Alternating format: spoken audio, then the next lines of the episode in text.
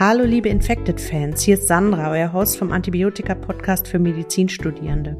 Heute melde ich mich mit einer kleinen Zwischeninfo.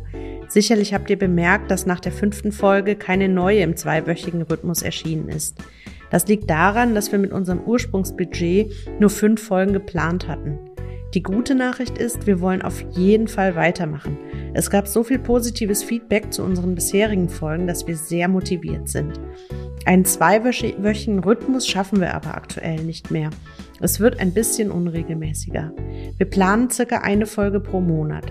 Veröffentlichungstag bleibt der Dienstag, also bleibt dran. Und was besonders wichtig für uns ist, damit wir weitermachen können, bewertet unseren Podcast. Gern direkt auf Spotify oder Apple, gern mit Kommentaren. Über den Link in den Folgenshow Notes könnt ihr außerdem jede einzelne Folge bewerten und uns so noch gezielteres Feedback geben.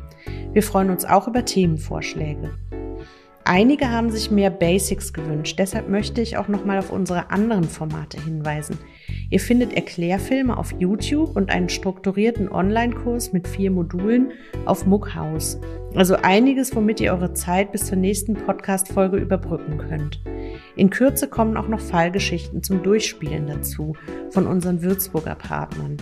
Die Links findet ihr in den Show Notes und bald auch alles gesammelt auf unserer Projekt-Website rei-projekt.de. Also bleibt dabei, bis demnächst. Wir vom Rai Students Team freuen uns auf euch.